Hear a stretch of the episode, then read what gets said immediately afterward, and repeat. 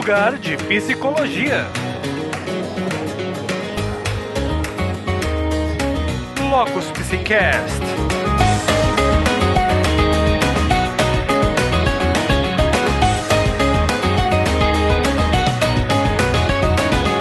Olá, ouvintes! Eu sou Hércules Oliveira e hoje eu descubro se eu tenho toque ou não. Eu sou Renato Vidal e estou aqui para dizer que é possível tocar a vida sem toque. E eu sou Marcelina Machado e nesse cast eu descobri um segredo do Donald Trump. Esse é mais um Locus Psicast e nós vamos falar de transtorno obsessivo compulsivo. Toque!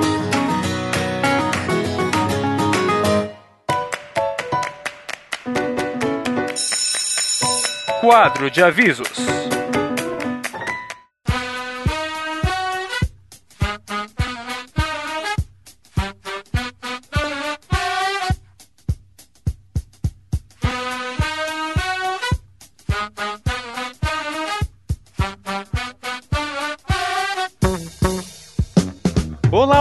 Ouvintes! Sejam bem-vindos a mais um episódio do Locus Psicash. Mas antes, Marcelina, por favor, fala um pouquinho pra gente sobre a repercussão do nosso último cast. Olá, pessoal! Bom, a gente recebeu retornos muito positivos a respeito do nosso cast participante da campanha Hashtag Podcast é Delas, é, que foi sobre a grande psiquiatra brasileira Nise da Silveira. Quem conhece o trabalho da Nise elogiou a nossa escolha, né, pro episódio, achou muito importante falar dela. Quem ainda não conhecia falou sobre a surpresa em saber sobre a existência de uma compatriota, né, que teve uma importância tão grande na área de saúde mental. E muitos compartilharam o desapontamento pelo trabalho dela ser tão pouco divulgado e conhecido. O que a gente espera é que possamos ter contribuído para aumentar o conhecimento e a admiração das pessoas sobre essa tão importante profissional da nossa área. E esse cast fez parte da campanha Hashtag Podcast é Delas. E nós gostaríamos muito de agradecer o convite do cabuloso cast do Covil Geek para participarmos e aos demais cast participantes que divulgaram o nosso trabalho. Foram mais de 30. Você pode conferir todos os cast participantes na postagem do episódio sobre a Nise da Silveira. Pessoal, e lembrando que se você quiser ter seu comentário lido nos casts, é só enviar um e-mail para podcast@loxpc.com. Você também pode contribuir com as suas sugestões de temas que gostaria que fossem abordados pelo Lox Psicast. Não deixa de falar pra gente não. Dito isso, vamos pro nosso episódio de hoje, que tá muito bacana e esclarecedor, com o especialista Renato Vidal falando sobre transtorno obsessivo compulsivo. Vamos ao episódio.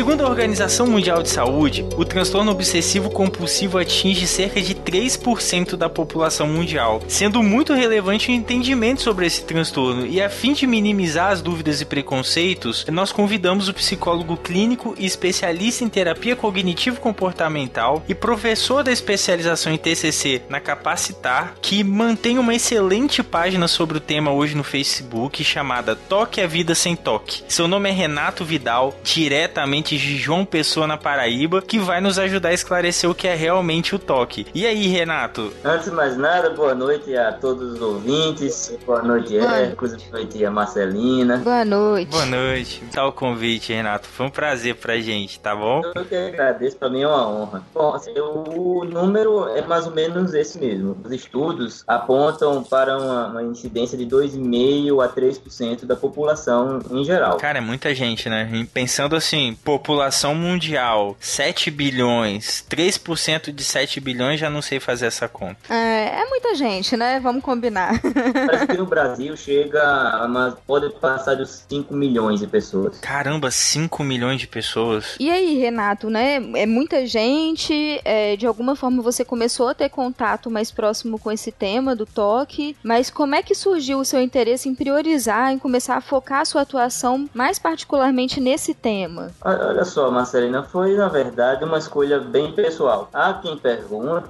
se eu tenho toque, mas eu não tenho. Ainda bem, sei como é sofrida a pessoa que tem. Eu, eu me lembrei na adolescência, quando eu era adolescente, no, programa daquele o Globo Repórter, passou uma, uma reportagem, uma matéria sobre esse transtorno e aquilo ali me impressionou muito. Eu ainda estava na época de escolher um curso para né, o vestibular, aquela coisa toda, e eu fiquei realmente impressionado com os casos que eles mostraram. Enfim, aquilo ficou na minha cabeça, fui estudar, fiz o curso todo de psicologia, é, me formei, comecei a atuar na clínica. Quando eu já estava com 11 anos de formado, mais ou menos, eu resolvi é, redirecionar minha, minha carreira para funilar um pouco em alguma coisa, para não ficar tão, tão generalista. E eu comecei a me lembrar né, desse programa que eu assisti, ainda adolescente, e uma, uma pergunta que eu me fiz também foi assim, que assim, no consultório generalista a gente atende pessoas com transtorno bipolar, pessoas com depressão, é, o toque mesmo, pessoas com problemas no, no, no casamento, enfim, são, são muitos problemas. E na época eu estava atendendo alguns pacientes com toque e eu me perguntei quem são os pacientes assim que mais me fascinam, né? Os casos que se eu passasse o dia atendendo não tinha a sensação que estava trabalhando. Nossa, que legal. É, eu pensei neles. Eu, se, eu for trabalhar com, com pessoas com toque, eu, eu fico feliz. Eu peguei, eu vou me aprofundar nisso aí, vou fazer minha página, né, para orientar né, fazer, traduzir a, a psiquiatria, a psicologia para, para, para os leigos. Mais ou menos isso. Nossa, muito legal, né? Porque você escolheu algo para se aprofundar, mas muito baseado no seu interesse, mas não só no interesse, mas também na prática, né? Você já tinha alguma prática e pôde escolher, não só ah, tem um interesse no tema, né? Mas também tem um interesse na prática. Através da sua prática, você percebeu que é, é, o seu contato com essas pessoas, você conseguia desenvolver um bom trabalho com elas, né? É um tipo de transtorno que a gente vai. que muitas pessoas acham que é, que é crônico, que não tem cura, que é para sempre, e a gente vai aplicando a nossa terapia e vendo excelentes resultados, isso é muito bom. Né? E aquilo sempre me fascinou muito. Normalmente são pessoas muito inteligentes, né? Existem, inclusive, estudos que indicam isso, que pessoas com toque têm uma inteligência acima da média. Grande maioria deles são pessoas muito fascinantes. Não que os outros pacientes não sejam, né? Mas o que, que fazia meus olhos brilharem, meus ouvidos, né? É uhum. É realmente com toque. Ah, cara, que legal. Porque, assim, a próxima pergunta é justamente, assim, a, a definição de toque, né? O que que é. E, e para mim, particularmente, a Marcelina é, é testemunha disso. Algumas pessoas pegam no meu pé porque dizem que eu tenho algum tipo de toque. É, e aí é uma coisa que a gente vai desmistificar também, né? Se existe é, tipos de toque ou toque é uma coisa só. Porque eu gosto muito de lavar louça, cara, de arrumar a casa tal. Agora, e eu ficava meio chateado quando as pessoas diziam, né, que eu tinha toque e, e tudo mais. Eu sei que toque é uma coisa muito grave, mas assim, se tivesse eu ia ficar até feliz por ser tão inteligente, né? Um QI elevado assim, acima da média. Mas brincadeiras à parte, o Renato, cara, o que, que é toque, né? Porque geralmente o que a gente ouve são rituais, as pessoas que fazem muito, muitos rituais, pensamentos obsessivos, ou por exemplo, no meu caso, né, que o pessoal fica pegando no meu pé, né? eu não acho que eu tenho toque, aliás, né, já procurei saber, eu não tenho toque, mas uh, ah, você gosta muito de lavar as coisas, arrumar as coisas, e lava a mão e não sei o que. Não pode ver um copo em cima da pia que tá lá reservado para você beber água de novo, ele tem que lavar. pois é, mas enfim, não quero falar de mim, ok? Não vamos falar sobre isso.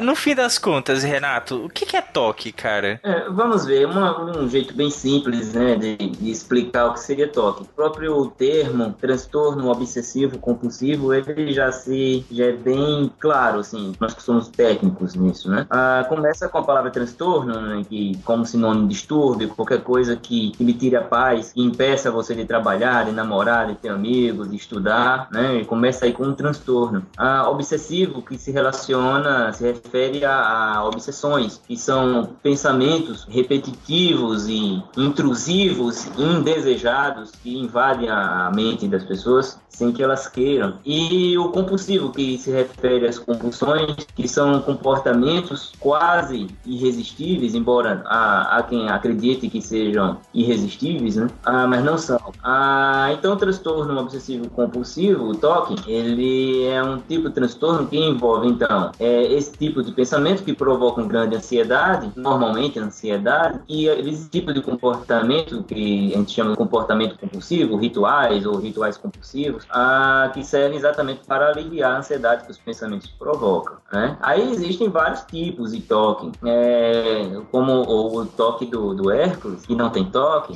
é, o toque de limpeza, de organização, né? Então são pessoas se incomodar com, com sujeira, com organização, isso não é toque, né? Toque é quando a pessoa perde horas do dia fazendo isso, é quando a pessoa tem pânico por causa disso, a pessoa não para de pensar sobre aquilo ali, perturba todo mundo e a si mesmo por causa disso, né? Então a gente a dizer, não, esse fulano tem toque, porque há um transtorno instalado aí. Agora, uma pessoa que se. Né, é até bom esclarecer. Não, não é toque quando a gente está. Né, a gente quer, ah, eu quero manter minha casa limpa, eu quero lavar minhas mãos. Mas uma coisa é eu lavar as mãos sempre que uso o banheiro, ou que eu chego da rua, outra coisa é eu lavar 50, 30, 200 vezes por dia a ponto de minhas mãos sangrarem. Assim, não é realmente, definitivamente, eu não tenho toque. Todos vocês, meus amigos, pessoais que estão ouvindo, o especialista no assunto dizer isso, por favor, ok? Com autonomia agora eu digo, eu não tenho toque. E Renato, você falou de uma coisa interessante no meio das suas informações, essa quantidade de vezes que a pessoa é, repete um comportamento, por exemplo, lavar as mãos, até o ponto de sangrar, cara. Como é que é isso? Que tipo de outros comportamentos que tem também, se você puder falar? Existem no, no toque algumas variações. Tem as pessoas que se preocupam muito com, com contaminação e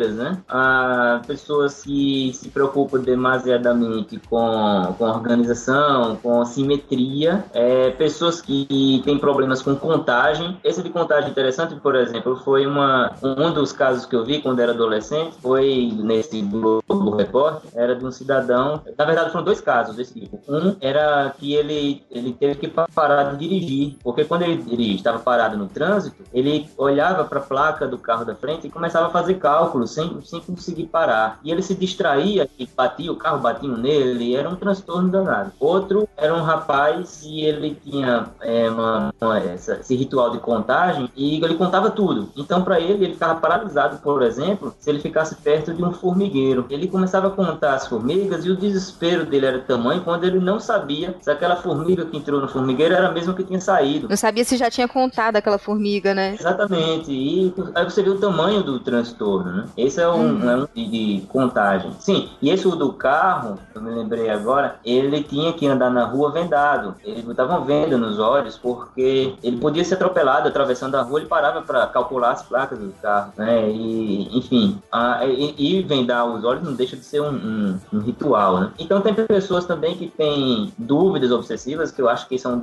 é muito comum, né? Dúvidas em relação a qualquer coisa. Um dos que eu vejo muito acontecendo é um toque religioso, pessoas com dúvidas religiosas. E um que eu, estou recebendo quase diariamente e-mails e mensagens na página, que é um que chamam de HOCD, que seria um toque homossexual, onde a pessoa é hétero, é heterossexual e fica com dúvidas obsessivas se ele é hétero, se ele é homossexual. E eu vi, vi casos horrorosos de gente que diz que vai se matar, que vai amputar o próprio pênis, e tudo isso por causa de toque. Né? São toques bem graves, bem graves mesmo. Renato, eu acho que eu já até compartilhei com a Marcelina isso. Eu já conheci um caso de uma paciente que ela precisou de intervenções mais sérias por conta disso, porque ah, uma amiga abraçou ela, fez uma brincadeira com ela e ela ficou pensando naquilo e, e remoendo uh, do tipo, nossa, é, será que eu sou homossexual? Porque, assim, casada, é, né, tinha dois filhos tal, mas ela ficou com aquilo na cabeça. Poxa, será que eu sou homossexual? Porque ela me abraçou, eu brinquei, eu ri com ela. Na verdade, sim, ela riu porque ela gostou da, da brincadeira, do contexto que elas estavam lá para fazer a brincadeira, mas quando passou um tempo, esses pensamentos ficaram massacrando ela. É, o sofrimento que isso traz é, é imensurável, né? Até porque as pessoas têm certeza, é, nesse caso, né, elas têm certeza que não são homossexuais, mas aquela dúvida que fica martelando a cabeça delas de forma obsessiva, para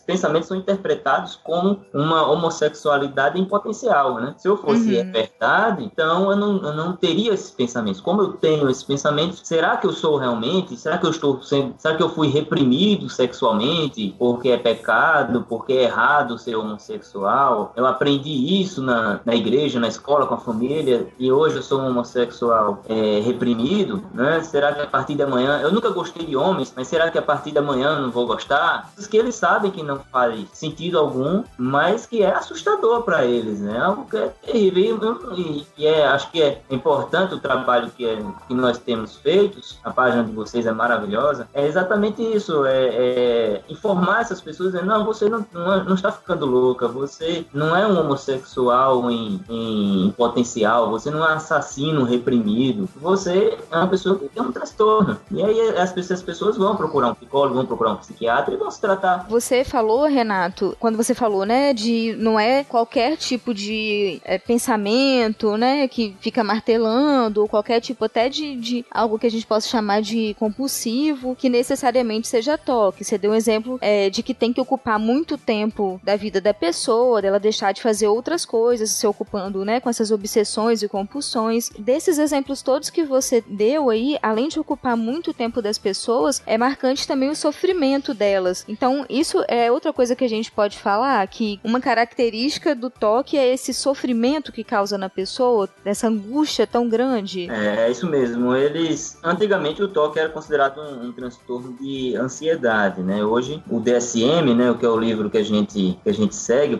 que nos orienta, ele colocou o transtorno, o toque, é, como um transtorno à parte. É fato de que pessoas com toque, na maioria das vezes, eles experimentam é, doses altíssimas de ansiedade que, no, com o tempo, acabam provocando também, estimulando uma depressão clínica, um estresse clínico, né? E, enfim, mas só que no toque não só traz ansiedade, também pode trazer sentimentos de culpa, pode trazer nojo, pode trazer tristeza aguda, né? Quer dizer, sempre há a presença do sofrimento é, de forma leve, moderada ou grave. Por mais que a pessoa faça algum ritual que alivie um pouco essa tensão, isso causa um sofrimento nela, né? Isso, é até a função do ritual é exatamente essa, aliviar o, a ansiedade, o sofrimento, né? Sendo que alivia de fato, só que é como se fosse um usuário de drogas, né? Ele fica precisando aumentar a dose, aí que entra a questão do tempo, né? Que ele, no, no fim, ele, ele precisava lavar a mão cinco vezes, depois cinco vezes não era mais suficiente, tem que ser dez, depois dez não era mais, tem que ser vinte, né? E ele cada vez mais comprometido, cada vez mais perdendo tempo.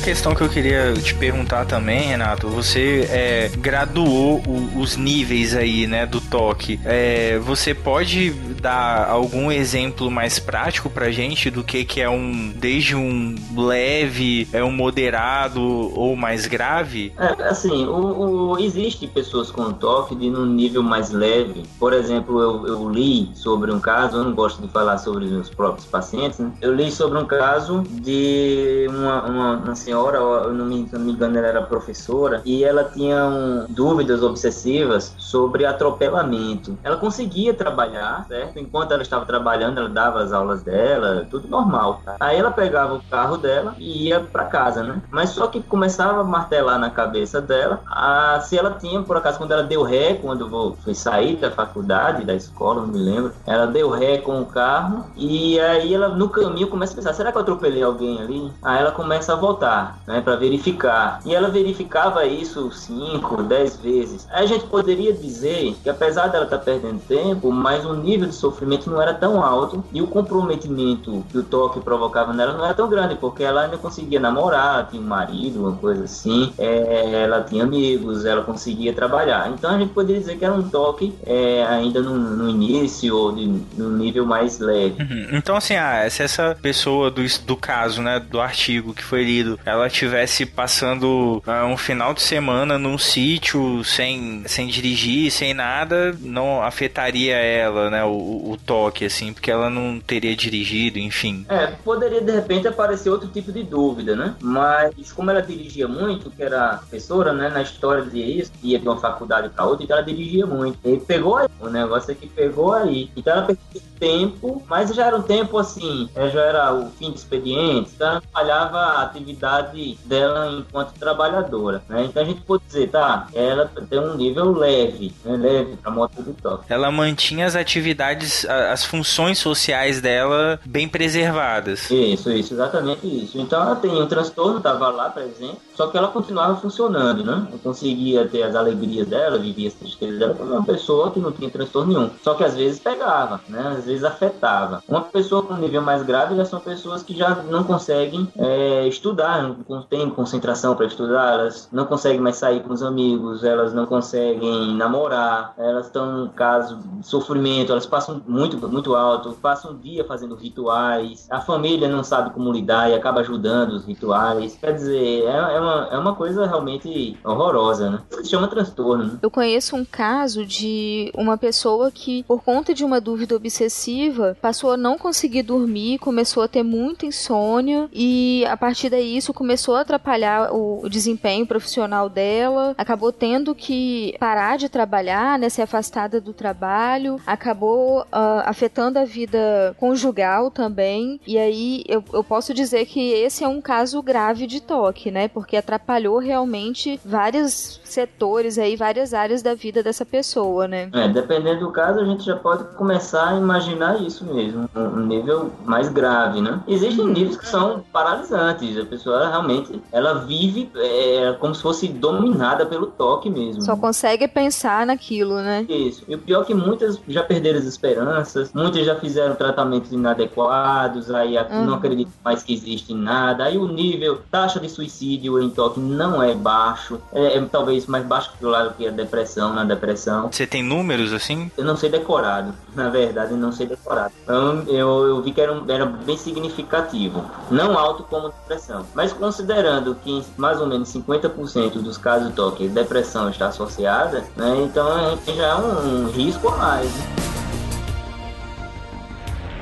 Então, Renato, é, ao longo do papo até agora, você falou um pouco aí de algumas, alguns tipos de obsessões, de compulsões, mas você pode explicar para a gente mais especificamente o que, que realmente são as obsessões, o que, que são as compulsões? Pronto, olha, as obsessões são pensamentos, né? Eles não passam de pensamentos, eles não querem dizer nada além de pensamentos, é, que apresentam algumas características. Então, a obsessão, ela é intrusiva, quer dizer, são, são pensamentos que invadem a cabeça da pessoa sem a pessoa querer. Elas são indesejadas, né? Exatamente porque as pessoas não querem ter aquilo ali. Elas são é, egodistônicas, essa palavra é mais difícil, mas significa que são pensamentos que são ao contrário do que a pessoa realmente crê, do que a pessoa tem como valor, do que a pessoa realmente é. Ah, e elas são repetitivas, né? Elas não param. Né? Quanto mais a pessoa tenta não pensar naquilo ali, mais ela vai pensar naquilo ali. Ah, as funções são comportamentos, têm a função de aliviar ah, o desconforto que é trazido por esses pensamentos. Sim, esses pensamentos, esses pensamentos obsessivos, eu esqueci de uma característica que eles provocam ansiedade na, na maioria das vezes. Podem provocar outras sensações, mas na maioria das vezes é ansiedade.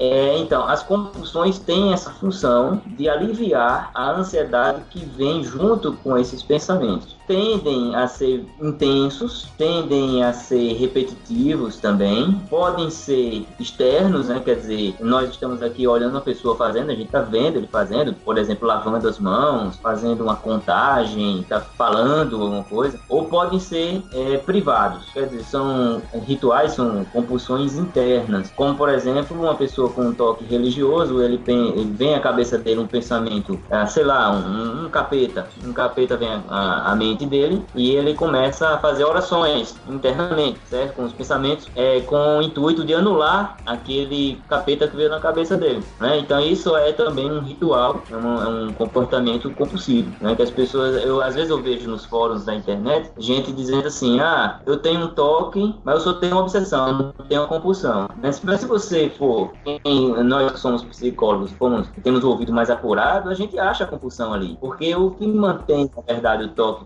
funcionando, é a compulsão. A compulsão, o comportamento compulsivo é a gasolina do toque. Sem a compulsão, o toque não existe. Ah, então é, essa era uma pergunta que eu ia te fazer. Se apenas uh, com uma do, das duas características poderia se afirmar em relação ao diagnóstico, né? Mas não, precisam ter os dois comportamentos aí bem marcados, né? É, pro, pro transtorno obsessivo compulsivo mesmo.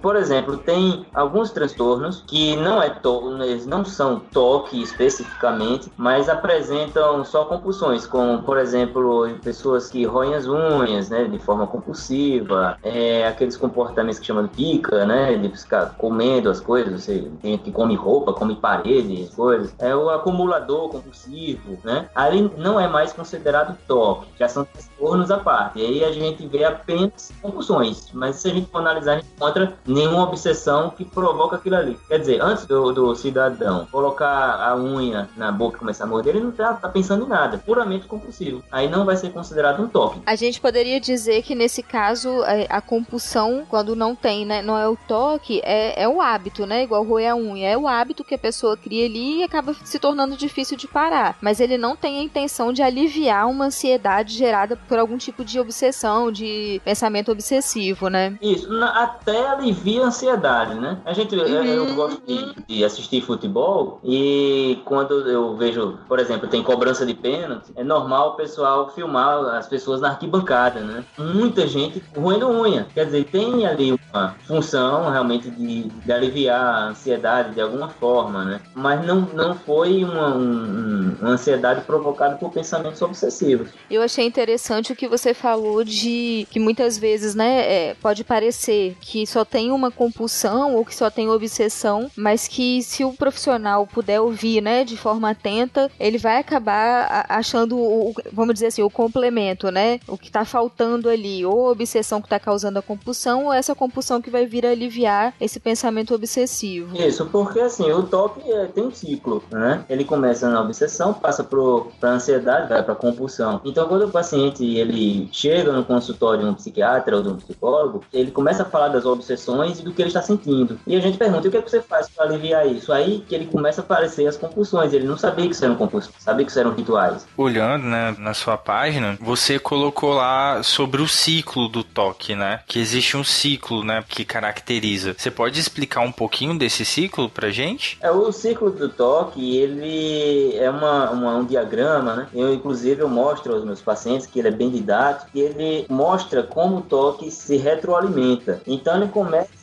mostrando uma obsessão, né? Como é, ele bota um ponto inicial na obsessão. A pessoa tem a obsessão, ele não quer ter aquela obsessão. A obsessão provoca ali, ou vem junto com ela, provoca algum tipo de desconforto, é, um desconforto muito alto, né? Muito intenso. Ele faz alguma coisa para tentar aliviar aquilo ali, né? Então a gente já está aí no terceiro elemento, né? Que é a obsessão, e depois vem a ansiedade, o desconforto, e vem para a compulsão, para o ritual onde ele faz uma coisa para aliviar, aí vai para o alívio. É, esse alívio ele reforça negativamente o próprio toque, de uma forma geral. Quer dizer, começa a obsessão, vai para o desconforto, compulsão, alívio. O alívio ele reforça negativamente. Para explicar para o pessoal também que quando a gente está falando assim, é reforçar negativamente, a gente está falando de é, algum comportamento que a gente emite que vai provocar é, a sensação de alívio, para ficar mais fácil de entender, né? Então isso que o Renato tá falando. É, tem uma ansiedade, um comportamento obsessivo que tá incomodando. A pessoa faz um outro comportamento é, para aliviar essa sensação ruim. Aí o negativo é, é igual em matemática mesmo, tá? É para retirar. No sentido assim, eu, eu estou retirando o que está me incomodando com esse comportamento aqui que eu tô fazendo. Isso, perfeito, perfeito. A gente, é, é inclusive, eu, eu tento explicar isso de uma forma bem básica básica para meus pacientes, para que eles entendam como é que funciona, como é esse mecanismo, né? Esse ciclo, ele é uma bola de neve. Quanto mais a pessoa faz seus rituais, mais ela vai ter obsessões, mais vai ter ansiedade. Só que elas não sabem o que fazer, né? Elas ficam desesperadas, né? E, quer dizer, ficam atrás de um remédio milagroso de, que interrompam esses pensamentos, uma cirurgia, é, quer dizer, são medidas bem esperadas até chegar realmente a medidas drásticas como suicídio, outra coisa desse tipo, né? Cara, é muito sério sério, né? É, no início, é, eu até brinquei com aquela coisa, né? De ó, oh, seria até interessante pelo QI elevado e tal, mas cara, não, não é nada interessante ter toque, né? É, é um sofrimento terrível. É, não, e, e interessante que o toque, é uma coisa que eu observo, é que ele é um, é um, é um transtorno que ele tem muitas é, minúcias, ele tem muito detalhe, muita coisa específica dele. Então, para um psicólogo generalista ou, ou um psicólogo de, de, abordagens que não sejam é, comportamentais, ele se torna um transtorno muito complicado de tratar, mais do que outros, como a depressão ou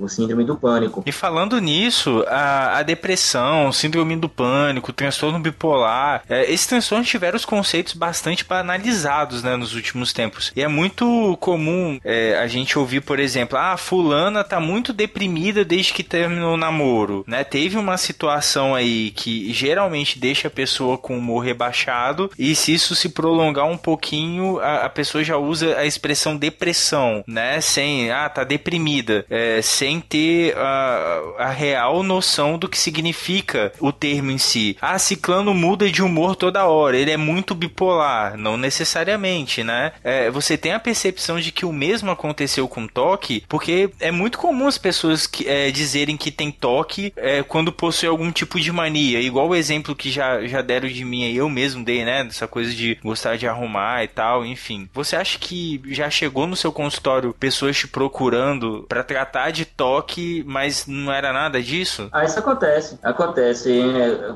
às vezes chega, né? Por causa da página, chegam pessoas, meus, uh, pessoas ao meu consultório e dizem, eu tenho toque. Aí eu pergunto, quem deu esse diagnóstico a você? Eu mesmo. Às vezes falam coisas, assim, que poderiam até parecer um toque, mas não chega ao nível de transtorno, né? É, a gente consegue perceber que aquilo ali não vai evoluir mais do que aquilo, que aquilo. Quer dizer, a pessoa não tem terreno fértil, vamos dizer assim, para desenvolver um toque, né? E é, assim, a pessoa organizada demais, ah, fulano tem toque. O cara, ele... Agora, o toque, eu andei observando, às vezes substitui até ciúme. A pessoa tem ciúme a da namorada, sabe? Tem um toque de relacionamento. Ah, cara, é coisa natural. Marcelina, eu não tenho ciúme, eu tenho toque de relacionamento. Ué, então tem que tratar de qualquer forma, né?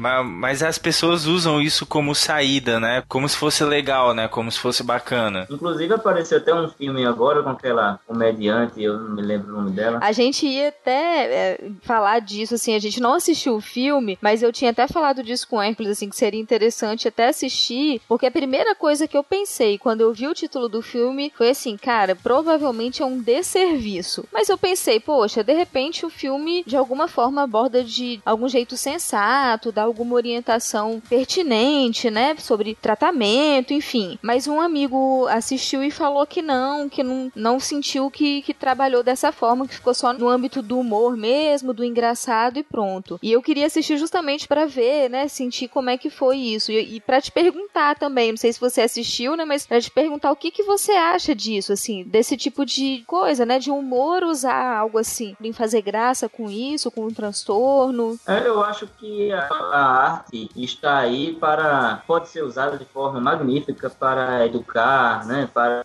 orientar as pessoas. Ah, eu não eu não assisti esse filme, então eu não vou, eu não tenho como, né, tô parecendo aquela mulher do Oscar, né, eu não tenho condições de opinar.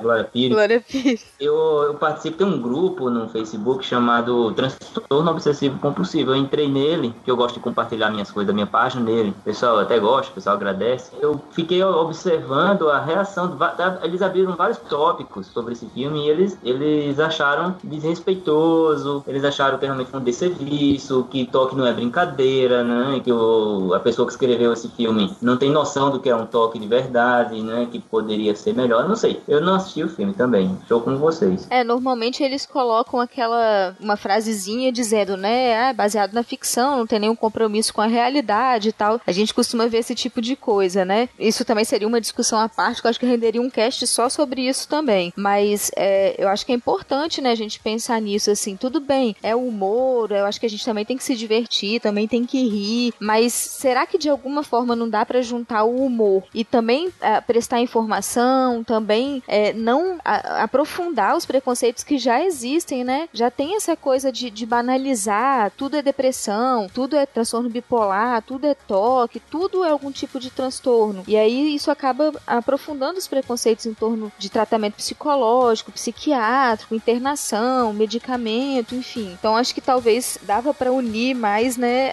o humor e a informação, né? Mas enfim, vamos tocar, foi só um mais um desabafo mesmo.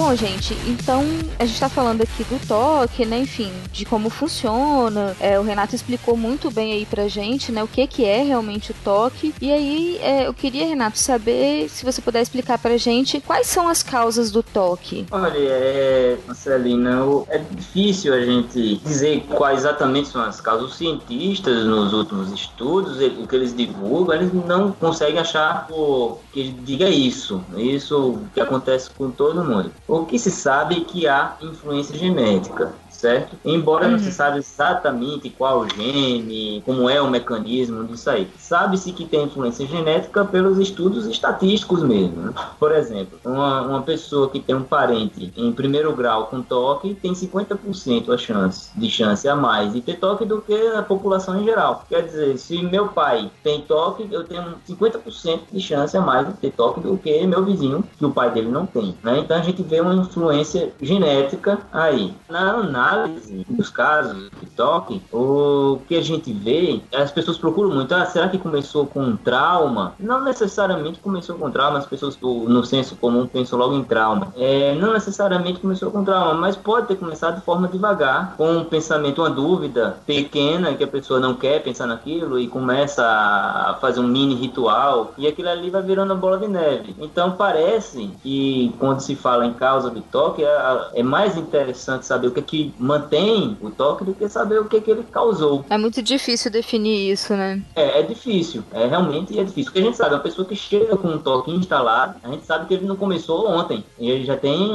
meses, já tem anos, né? De, de, reforçamento, de, de treinamento para aquilo ali. Não é algo que aparece de repente salvo, claro, em casos assim, danos neurológicos, né? Tem alguns pacientes que fazem neurocirurgias mais, mais pesadas, né? Alguns tipos que, que eles acordam com, com comportamentos compulsivos, é, casos de algumas síndromes, esses casos sindrômicos, as pessoas que têm um tipo de síndrome, algumas delas trazem também algumas tendências a obsessões, né? Enfim, mas dizer exatamente isso aqui causa toque é complicado, né? É muito difícil. Então as pessoas, é, quando chegam no consultório, já tem algum tempo que elas, né, já apresentam os sintomas. Elas já estão tentando controlar de alguma forma antes de buscar terapia? Tem alguma forma de controle que elas tentam fazer? É possível tentar controlar? Como é que, que costuma acontecer? O que acontece é o seguinte, a gente está falando sobre tempo, né? Tem estudos que mostram que há um, que pode chegar a um intervalo de 18 anos entre os primeiros sintomas até a pessoa procurar ajuda. Né? Nossa. Né? É, 18 anos. E nesses 18 anos, as pessoas pessoas fazem mil coisas para tentar controlar aquilo ali. Sempre é, relacionado a comportamentos compulsivos, é, que pode também entrar o uso de, de remédio, o abuso de remédios, né? A pessoa vai a um, um psiquiatra e, e, ele passa um calmante, um, um, um, remédio desse mais pesado, aí ele arruma um médico comigo que fica passando a receita por anos, né? Escrevendo a receita para ele. Uso de drogas também, né? É, que acalma a pessoa, que deixa a pessoa relaxada, drogas legais, o álcool mesmo, né? Então, as pessoas tentam tentam controlar através sempre de, de comportamentos de fuga mesmo, tento fugir daquilo ali o máximo possível. Até que chega um ponto que fica insuportável e alguns acabam internados. Quer dizer, é uma coisa muito triste, né? A falta de informação é, leva a esse tipo de quadro. E acaba que a, a, a pessoa, quando procura, por exemplo, um psiquiatra e descreve os sintomas de ansiedade, né? Basicamente, e o psiquiatra não tem uh, um, um manejo para poder fazer um, um questionário e investigar e chegar às reais características, né, para fechar um diagnóstico mais assertivo, acaba tratando para aquilo que a pessoa descreve ali, geralmente é isso, né? Essa ansiedade, aí passa ansi ansiolítico, a pessoa acaba ficando dependente, né, dos medicamentos para buscar esse alívio, né, dos sintomas. É, sim, claro. O que a pessoa chega no consultório psiquiatra falando sobre o sofrimento, né? Fala, eu estou com, muito triste, eu estou com muita ansiedade, eu tenho tido ataques de pânico, e o médico ele vai ajudar através de medicação. Ele encaminha, na maioria das vezes encaminha para fazer uma terapia. Às vezes a pessoa não vai, porque o remédio já está resolvendo ali mais ou menos, né? E, e é, não, eu não sou louco para estar tá fazendo terapia. É aquelas coisas que a gente conhece. Você falou, Renato, que uh, entre os primeiros sintomas e a pessoa buscar ajuda pode levar até 18 anos, né? Então, é, normalmente costuma ter um sentimento de vergonha em relação a, ao transtorno, as pessoas costumam se sentir envergonhadas por esses pensamentos, esses, essas compulsões? Ah, sem dúvida. Dependendo do tipo de toque, tem uns que envergonham mais que outros. Né? Por exemplo, o toque religioso mesmo, a pessoa falar, eu estou duvidando de Deus, provoca vergonha, ele guarda para ele, ele não quer falar. Ou eu tenho pensamentos de matar minha esposa, né? E a pessoa fica assustada e não quer falar isso, porque tem vergonha, pode acontecer, né? Agora, alguns, algumas pessoas que têm toque não conseguem esconder, são aquelas que têm um, um, os rituais externos, né? E eles têm vergonha, assim, quando chega uma visita em casa, eles tentam segurar ao máximo, mas eles ficam à vontade com a família. Isso é bem comum.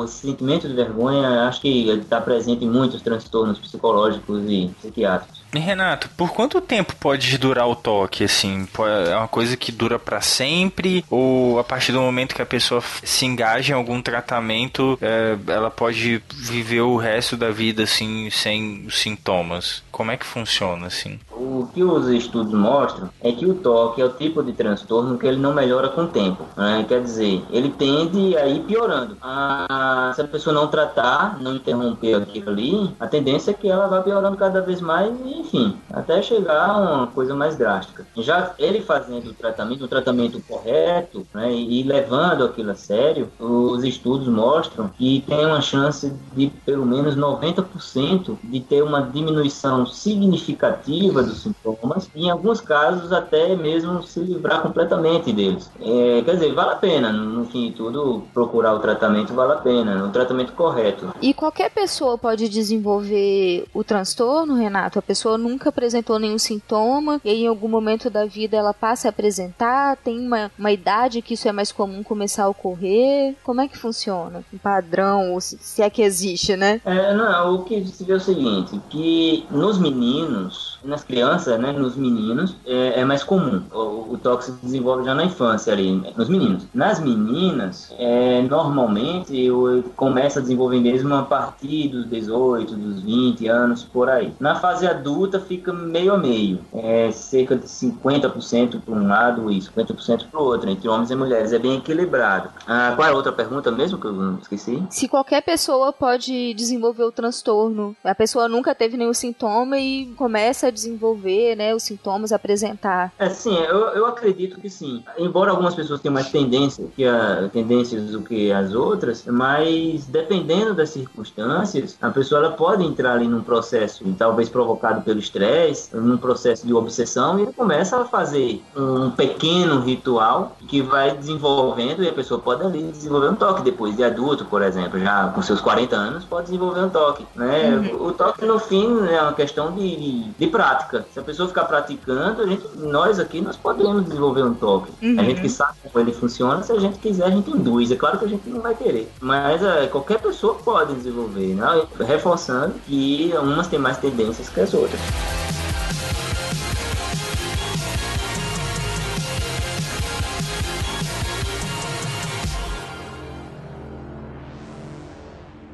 E falando sobre o tratamento, Renato, quem pode dar o diagnóstico? Olha, o, diagnóstico, ele, ele começa com a suspeita, né? Assim como na, na síndrome do pânico, é, quem suspeita primeiro é o cardiologista, normalmente, né? No toque, aí qualquer tipo de médico ele começa a suspeitar. E ele encaminha normalmente para a psiquiatria, né? Aí entra aí o papel do psiquiatra e do psicólogo. O psicólogo diagnosticar o toque e o psiquiatra também, né? Sendo que o psiquiatra ele tem mais ferramentas, vamos dizer assim, para o diagnóstico, porque ele pode fazer o exame exame físico e descartar alguma causa orgânica, né? Então ele pode passar um exame de sangue, ver como é que anda tireoide, hipófise, as coisas que já vai dando isso aí.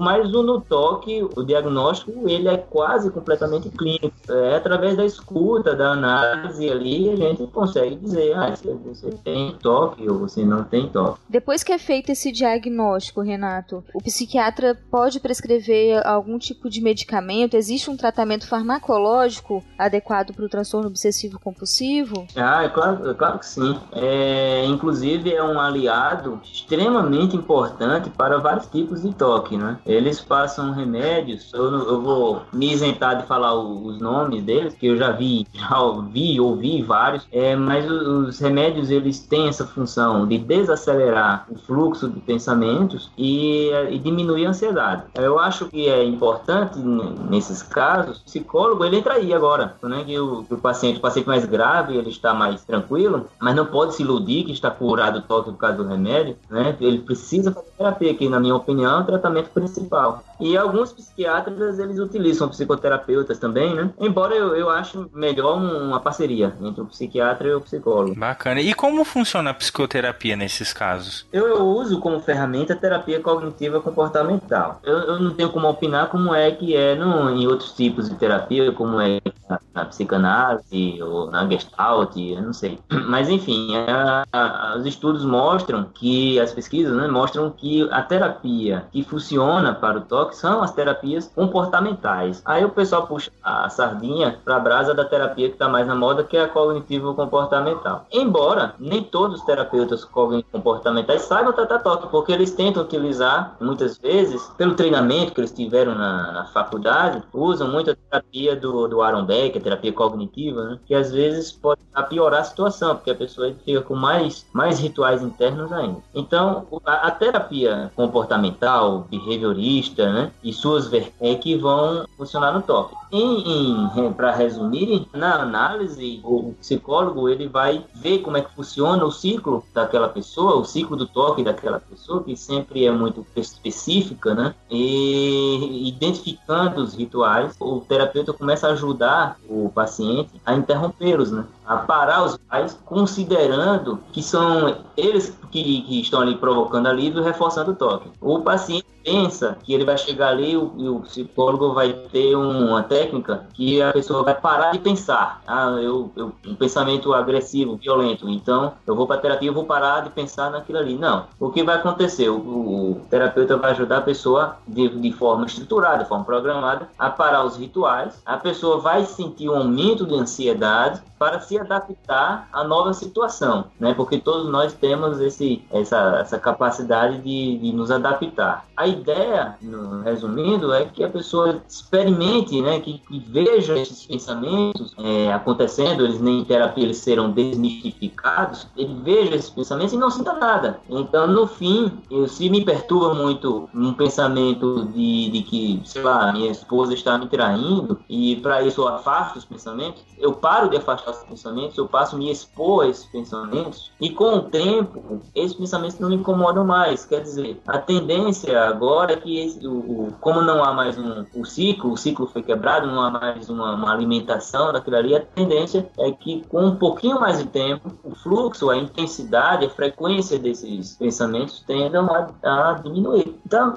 é mais ou menos isso, não, não é a ideia inicial, a filosofia da coisa não é tão complicada, né? embora muitos terapeutas ignorem. Precisa funcionar assim. E você costuma trabalhar também com as pessoas que são relevantes para o seu cliente? Namorado, marido, esposa, pai, mãe? É, o que acontece assim, é, na grande parte dos casos, a gente fica praticamente com o paciente em si, né?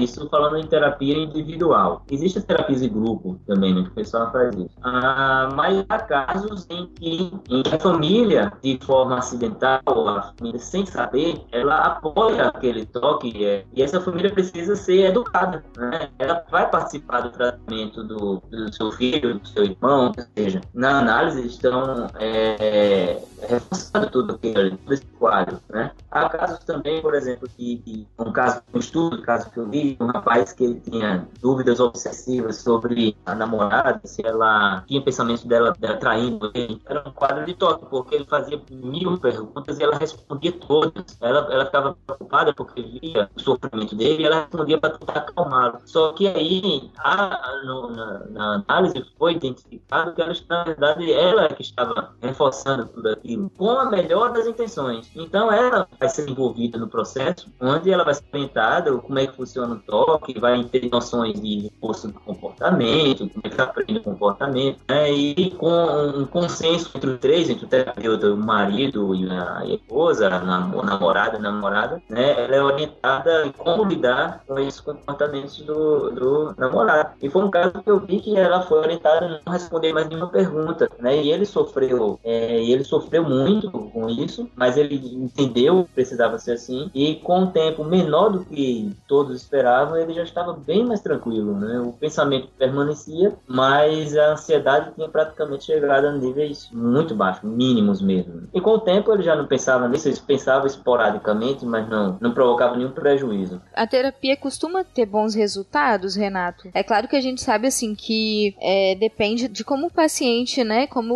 o cliente vai aderir ao tratamento, depende de vários fatores que não só a competência do profissional, né, não só o conhecimento do profissional a respeito do problema, mas também do vínculo, da adesão ao tratamento, enfim, esse tipo de coisa. Mas costuma ter bons resultados, você vê que normalmente as pessoas conseguem minimizar esse sofrimento e até ter uma remissão do quadro mesmo? É, isso aí, isso acontece. Acontece muito. A gente vê é, é, o pessoal conseguindo excelentes resultados. No, no, no, estudo que eu tinha citado antes, que dizia que 90% das pessoas iam, conseguiam esses resultados promissores, ele fala sobre os outros 10%, né, os que não conseguiram. Então, nesse pessoal que não conseguiu, tinha vários motivos para isso. Um deles, não é a questão do vínculo, né? Eu não gosto desse terapeuta. Esse terapeuta é agressivo, ele é chato, ele eu, tenho, eu desconfio que ele vai contar minhas coisas. Quer dizer, o vínculo não foi muito bem feito, não, não é forte. Tem a questão monetária também. O tratamento pode ser muito caro. Eu acho perturbador saber que não, não há um tratamento específico para isso no SUS. Aí a pessoa, quem tem dinheiro, pode, que pode pagar, que se vai se beneficiar. E tem gente que, que tem a. Como teve um rapaz que mandou um e-mail para mim uma vez, um e-mail, disse: Eu vou vender minha moto para fazer um tratamento com você.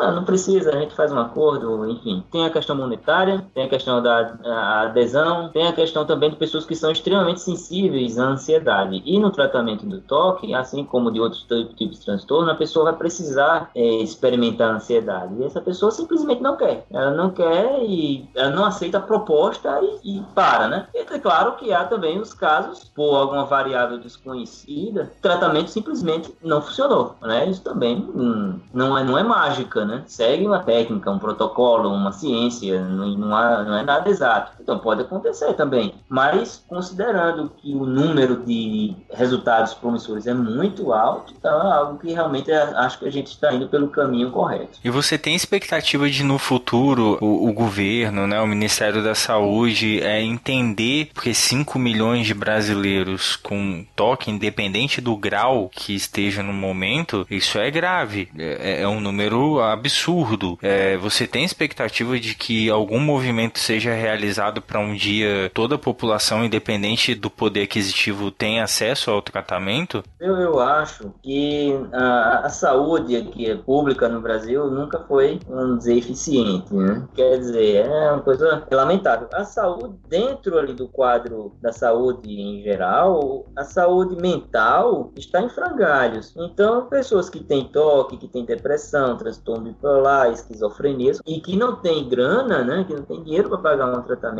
elas vão sofrer um pouco de armação. Eu, eu realmente, eu, em curto prazo, eu não consigo ver nenhum movimento. A gente vê por exemplo, quando tem o Outubro Rosa, né? Então, uma campanha generalizada que está na televisão o tempo todo, falando sobre é, o câncer de mama, né? Aí vem o Novembro Azul, com o câncer de próstata. Quer dizer, isso são campanhas maravilhosas que levam milhões de pessoas a, a procurar tratamento, mas a gente não vê quase nada. Eu, realmente, eu vejo campanhas discretas, né, de saúde mental.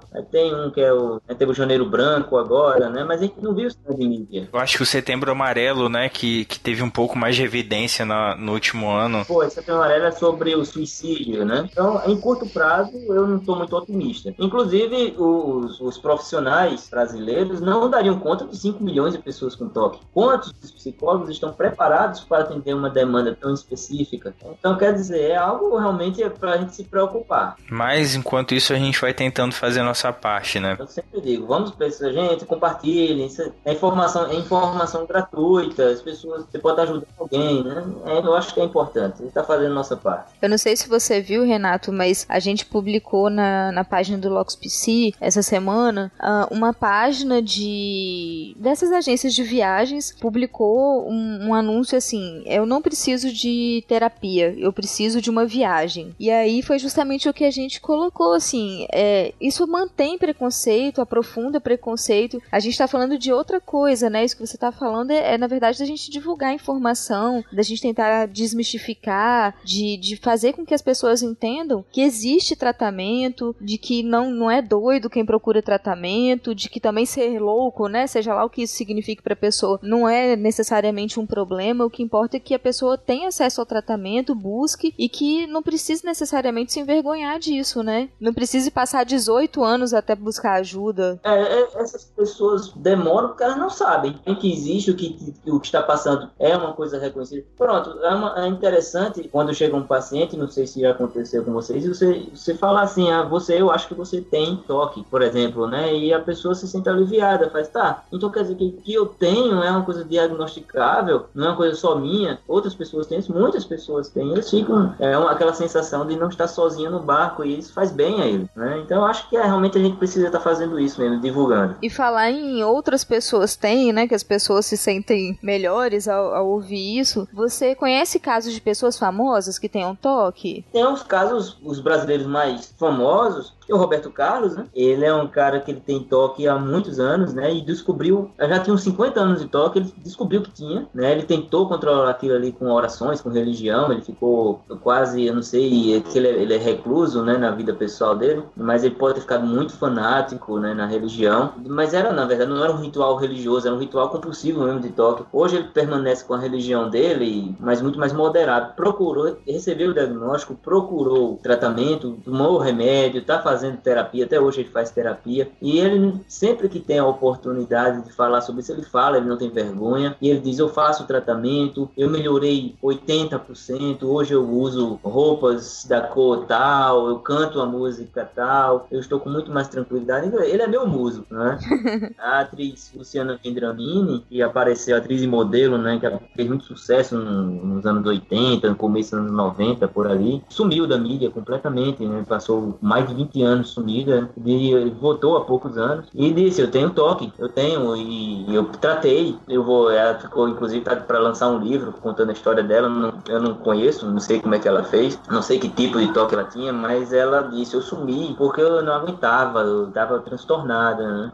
o, o, Donald Trump, ele também tem toque, tava lendo, é, ele, ele tem um toque que é um toque terrível para quem é político, que é de contaminação, ele, ele aperta a mão de alguém e não sai da cabeça dele germe contaminação, doença que pode pegar ali. E é, não é porque hum. ele é hum. ruim, ele é um capitalista malvado, horroroso. Mas é um transtorno, né? Só pessoas que são boazinhas, muito mais do que ele, também tem esse tipo de problema. Né? Eu achei que ele tivesse toque de muro também, assim, mas é. parece que é só de mão mesmo, né? Enquanto político, teve que apertar a mão de muita gente, do povão. Tem muito contato físico. É, quer dizer, tem, tem vários. Se você botar no Google, famosos com toque, quer dizer. Inclusive, eu, eu um dia desses eu botei famosos com toque, apareceu uma, uma modelo, esqueci, é, esqueci o nome dela, não me lembro mais não, mas ela disse, ah, não sei se foi que, aquela cantora Katy Perry, é, foi uma delas, assim, que ela disse assim, eu tenho toque. Por que você tem toque? Ah, eu tô, por exemplo, com a minha maquiagem tá na bolsa e quebrou, aí eu fico angustiada com aquilo. Ah, tá, será que é toque mesmo, né? Como a gente tava conversando no começo, pode ser que não seja. Pode ser mais uma, uma demonstração de como o conceito acaba sendo banalizado mesmo, né? E qualquer coisa a pessoa, ah, não, porque eu tenho toque. É, pode ser, pode não ser, ser pela explicação que essa pessoa deu, não me lembro quem era. Eu achei muito pouco para dizer que era um toque, né? Enfim, uhum. outros. Tem, tem brasileiros famosos, eh, estrangeiros. É um transtorno comum e você vê que, que em níveis moderados ele, ele, essa pessoa consegue viver com ele, consegue ter sucesso, consegue sustentar a sua família. Né? É, o ruim é quando o negócio complica quando o caso é mais grave. Aí, realmente, como é o caso da Luciana, né? Que se afastou da carreira dela, da mídia, por bem uns 20 anos ou mais, não sei. E para finalizar, Renato, é, se uma pessoa ouvir esse cast, se identificar ou identificar alguém com sintomas do toque, como você orientaria essa pessoa a proceder? Olha, eu acho que o, caminho é procurar um, um, profissional, né? Se for procurar um médico, tem que ser um, um psiquiatra. Não, não pode ter medo do nome psiquiatra. Porque tem gente que vai para neurologista com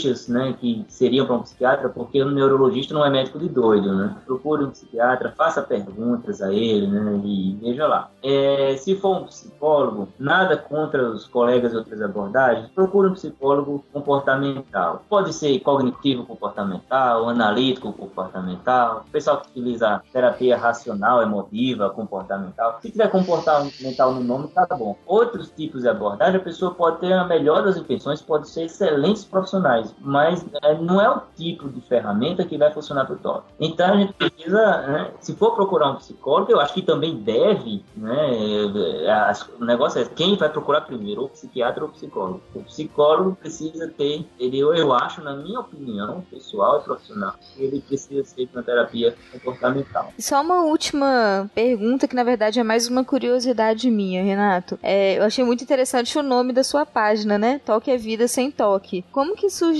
Como é que você pensou nesse nome? É, foi com um paciente meu, ele que ele tem, ele tem toque, ele tinha toque, eu, já faz tempo que eu não vejo, não sei se voltou, enfim. E eu tava dizendo para ele sobre o meu plano, né? Ele disse, eu acho, a gente tava conversando sobre toque e eu disse, eu tô pensando em fazer uma página na internet sobre toque, no, no Facebook. Aí ele, é, que legal, tal, é, disse, é, eu vou lá dizer às pessoas que é possível tocar a vida sem toque. já ficou bom o nome, é, ficou bom, tocando a vida sem toque. Eu, já, eu disse, acho que fica melhor toca a vida sem toque, porque vira um, um, um trocadilho, né? Fica bem legal. É. ele gostou muito, ele aprovou, ele que tem toque, né? Eu tinha, não sei. e ele gostou muito, riu muito. Eu falei, vou pegar esse nome e, vou registrar. Ficou ele. ótimo. É, toque vida sem toque. Gostei, eu também gostei. E as pessoas te procuram muito assim no, na página, cara? É, ultimamente, no começo nem tanto, sabe? Acho que a página é nova e tal, mas depois teve uma vez que eu botei alguma coisa sobre o toque religioso e o toque o, o homossexual, né? o HOCD. Botei uma coisa muito simples, tá? Hoje mesmo recebi uns dois e-mails, né? E todo dia é isso. Eu respondo a todos, respondo a todos e, e sempre oriento essas pessoas a procurarem um, um terapeuta, um psicólogo, um psiquiatra, pessoas de outras cidades, né? Às vezes pessoas que vivem em cidades muito isoladas, algumas queriam fazer terapia por e-mail, isso é impossível, assim não dá. Mas eu ajudo com informação, eu é, teve pessoas de São Paulo, eu, eu acho interessante porque São Paulo é uma cidade que é uma referência para o Brasil todo, né? Quando você quer um bom profissional, certeza em São Paulo você acha. Aí uma pessoa de São Paulo chega e diz, eu não acho ninguém aqui, achei você aqui em João Pessoa. E aí eu vou procurar, conheço, falo, e dou o telefone e-mails, e-mails, é, mas eu recebo. Ultimamente eu tenho recebido muito mensagens também pelo, pela própria página. Teve uma vez que eu coloquei o meu telefone pessoal na página, aí pessoal, eu recebi muita mensagem por WhatsApp, eu não consegui responder todas assim. Acho que você percebeu que não foi uma boa ideia usar o WhatsApp, né? Pô, eu tirei, eu tirei porque eu tava com medo de parecer grosseiro, né? Eu quero responder todos, mas eu também tenho minhas atividades aqui, né? Tem meu consultório. Eu já recebi uma vez um, acordei de madrugada, uma e meia da manhã, uma mensagem, eu olhei assim, assim, isso pode ser uma emergência. Quando vier alguém de outra cidade, não, eu tenho um toque, não sei o quê. Não, tudo bem, eu respondi no outro dia. Não vou responder em um e-mail que eu não vou. Eu vou dormir.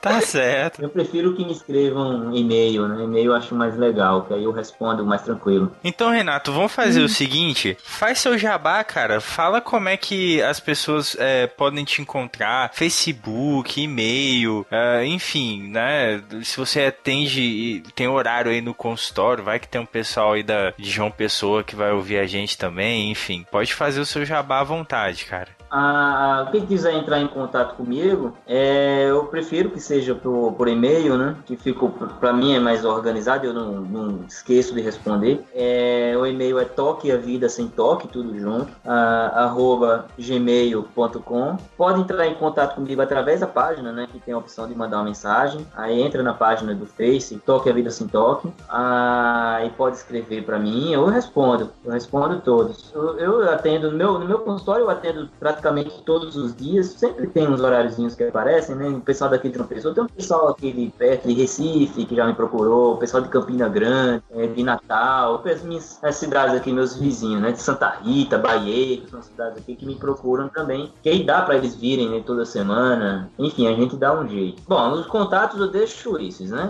Já tem, já tem como me achar. Renato, queria te agradecer muito, tá bom? Por ter aceitado o nosso convite. Foi gratificante discutir uh, sobre esse tema que é tão sério, tão complexo, com alguém que sabe tanto do assunto, que é tão dedicado a essa causa, essas pessoas que uh, precisam ter acesso a esse conhecimento, não só aquelas que estão no seu consultório, mas também as pessoas que vão encontrar sua página ou já estão em contato com você e aquelas que ainda vão estar. Uh, admiro muito o seu trabalho, tá? Realmente é fantástico. Eu acho que tá além da ideia de se ter um nicho para trabalhar, né? Eu acho que é, é, aquilo que você deixou bem claro. Você deixou muito explícito ao longo de todo o seu discurso e a sua participação hoje o quanto que você gosta do que você faz, o quanto que esse assunto é importante para você e o quanto que as pessoas que te procuram para se tratar se tornam importantes para você também. É um tema que tem muito a se descobrir ainda, né? No, no meu ponto de vista, eu acho que uh, cientificamente falando, as pesquisas precisam e ainda vão avançar bastante, espero, pelo menos eu, né? Que isso aconteça e que o máximo de pessoas possíveis tenham acesso ao tratamento. Eu queria saber de você o que que você achou de participar, né, de um podcast. Não sei se você já conhecia a mídia antes ou já tinha participado de algum antes e dizer também que você tá à vontade para deixar uma mensagem final para os nossos ouvintes. Ah, tá certo. Obrigado pelas palavras, Hércules. Eu fico, na verdade, lisonjeado, né? Para mim foi uma, uma honra ser, ser convidado. Eu